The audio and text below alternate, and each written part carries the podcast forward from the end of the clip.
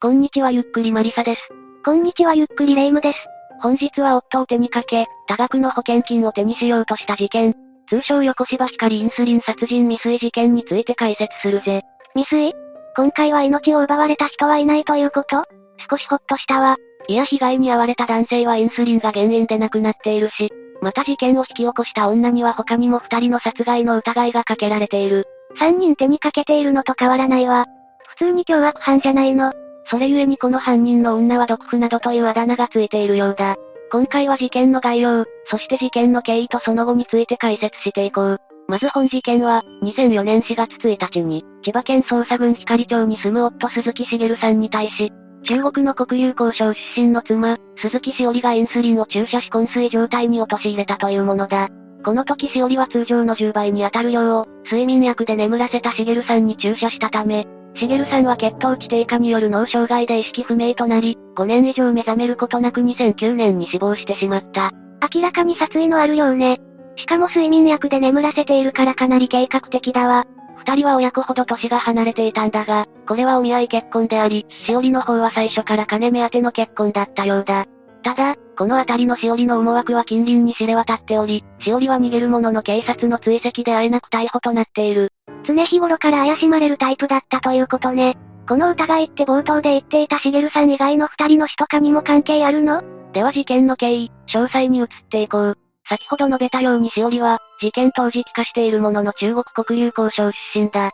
しげるさんとは1993年に見合いによって知り合い、21歳年上のしげるさんと結婚した。またこの結婚を機にしおりという日本名を名乗るようになったようだ。やっぱりかなり年の差があるわね。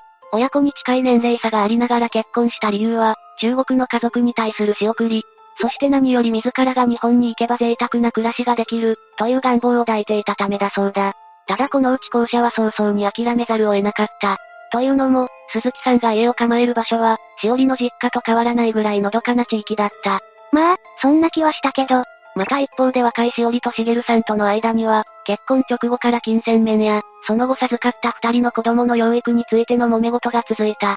この揉め事の結果、しげるさんの父母もしおりが先祖伝来の土地を取ろうとしている、と猜疑をかけることになり、かえってしおりに対し厳しく金銭を制限するようになったんだ。もともと倹約家であったしげるさんは家計のすべてを管理し、しおりには自由なお金などなかったらしい。左打ちはとは言わないまでも、故郷を出たのは暮らし向きを良くするためなのに、偉いことになったのね。義父母にまで睨まれるし、辛い生活が続くわ。だが、ここで一つの事件が起こり風向きが変わった。1995年12月28日、しげるさんの両親が住む母屋が火事で焼け、焼け跡から彼らの遺体が発見されたんだ。事故？後の司法解剖で父親が考察、母親は撲殺されていたことがわかっている。また焼け跡からは焦げた紙幣や貴重品を入れた金庫なども発見されていること。鈴木家で飼育していた犬に異変がなかったことなどから、実家のことを詳しく知っている人物による事件と疑われたんだ。少なくとも、お金目当ての強盗放火ではなさそうね。ちなみに火事の第一発見者はしおりだ。確定じゃん。遺産目当てと日頃の恨みでやったとしか思えないわ。だがしおりは関与を疑われて事情聴取を受けるなどしたが、有力な証拠は発見されなかった。この時、ポリグラフ検査、いわゆる嘘発見器も用いたが、証拠を挙げることはできず、結局この事件は迷宮入りしているんだ。さっき確定と言ったけど、ここまで何も出ないなら手のひら返したくなるわね。ただ、この火事の一件でしおりの評判は最悪になった。この火事が発生した時、近隣住人は消火に駆けつけ、翌日も後片付けを行ったが、しおりは姿を見せなかったそうだ。また、この火災によって、しげるさんには1000万円を超える保険金が入ったんだが、この使い道についてしおりの愚痴をこぼしている。これはあいつは中国に家を建てた。とにかく金遣いが荒い。中国への送金が多い。などだ。警察は見逃しても、周囲にとっては火事はしおりがやったように見えたのね。これらの評判も相まって、近所では鈴木さんとこの嫁には近づくな。が不分率として出来上がったようだ。そしてこのような不穏な事件があっても、鈴木夫婦は夫婦生活を続けていた。ただ、しおりにとっては日本の永住資格を考えてのことであり、金銭トラブルは依然としてあったため、夫婦関係は良くなかったようだ。それゆえにまたも鈴木家に事件が起こる。ことの原因は今度はしおりとしげるさんの間に生まれた子供二人についてだった。今度は子供か。実はしおりが子供らを連れて中国に帰省した際、子供たちをそのまま中国に残して日本に戻っていたんだ。これはおそらくしおりが離婚後子供たちを手元に置くための作戦だったのだろう。だが、同じように親権を求めていたしげるさんはこれに激怒し、しおりに子供たちを日本に戻すよう約束させた。また自ら中国にいる子供に会いに行こうとしたんだ。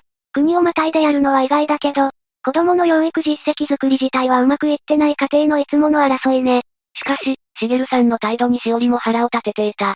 それゆえに、中国出発直前の2003年10月18日に、しおりは沸騰した妙ガチャを寝ていたしげるさんにかけたそうだ。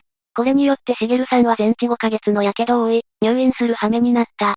単純に怒ったのか、計画的に活かせまいとしたのか、このあたりはわからないけれど、しおりもやばい人間ね。むしろこの事件でしおりは一線を越えたのかもしれない。実はこの事件で入院中のしげるさんに対して、しおりは自身が受取人となる5000万円の生命保険をかけていたんだ。また同時に最後の計画に向けて動き出していた。インスリンか。実はこの時期にしおりは病院でとある女性と知り合うことになる。しおりはこの女性に対して、死因のわからない薬を手に入れたいと話を持ちかけたそうだ。は？普通に断るでしょ。女性は最初は相手にしなかったんだが、何度も相談してくるしおりに根負けした。それで糖尿病治療用のインスリンを犯行成功後の報酬と引き換えに引き渡してしまったんだ。こうやって犯行の道具を手に入れたしおりは、2004年4月1日に行動に移した。まずしげるさんを睡眠薬で眠らせると、インスリンを通常の10倍に当たる量でしげるさんに注射した。過剰なインスリンはしげるさんの血糖値を急激に低下させ、脳障害を引き起こす。結果は最初に述べた通り、しげるさんは意識不明になり、二度と意識を取り戻すことはなかった。しおりの計画通りに進んでいたのね。もしかしてしおりはこのままお金も手に入れてしまうの？しおりはしげるさんが植物状態になると、口座から金を引き出したり、土地を売ろうとしたようだ。だが、これは叶わなかった。というのも、やけど入院の後、しげるさんはしおりがさらに自分に危害を加える可能性があることに気がついていた。それで自分にもし何かあったらしおりを疑うよう、親族に訴えていたんだ。両親のこともあったし、当然の判断よね。加えてこの時、自分に何かあったら解剖し、財産や子供を全て任せるという遺言を弟をはじめとする親族に任せていたため、弟らの親族が事前に土地や口座を抑えており、しおりは金を引き出すことはできなかった。また、しげるさんが予期した通り実際に植物状態になったことから、親族が警察に捜査を依頼していたんだ。あれだけ評判が悪かったら疑われるのは当然なのに、しおりは迂闊だったわね。だが、一方で行動的でもあった。捜査の目が自分に向けられたことを察知したしおりは逃亡し、浅草で風俗嬢をやっていた実の妹を頼って姿を消した。またしおりは逃亡してすぐに、約1000万円をかけて全身の美容整形手術を受けて、以前とは別人になりすましたんだ。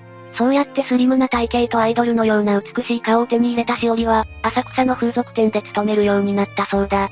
ちなみにこの店は妹が知人の50代男性と共同経営する店だ。とんでもない女ね。あまり報道されていないが、しおりの凄まじさはここからだ。しおりは浅草にやってきた直後、妹の共同経営者に50万円を借りて、風俗店と同じマンションの同フロアにプレイルーム兼自宅として、自分名義で 2DK の部屋を借りたそうだ。だが、働き始めからに、3ヶ月でその部屋を使って、風俗店として独立しようとしたそうだ。タフすぎない？さすがにしおり単独の考えではなく共同経営者がいたようだ。この人物は埼玉県下で何軒もの風俗店を経営する男性で、客としてしおりと出会い、気に入ったことから共同経営を持ちかけたようだ。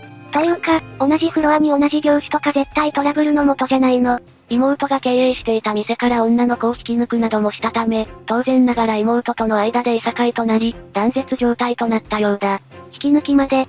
加えてしおりの店は妹の店と違い、風営法に違反していたようだ。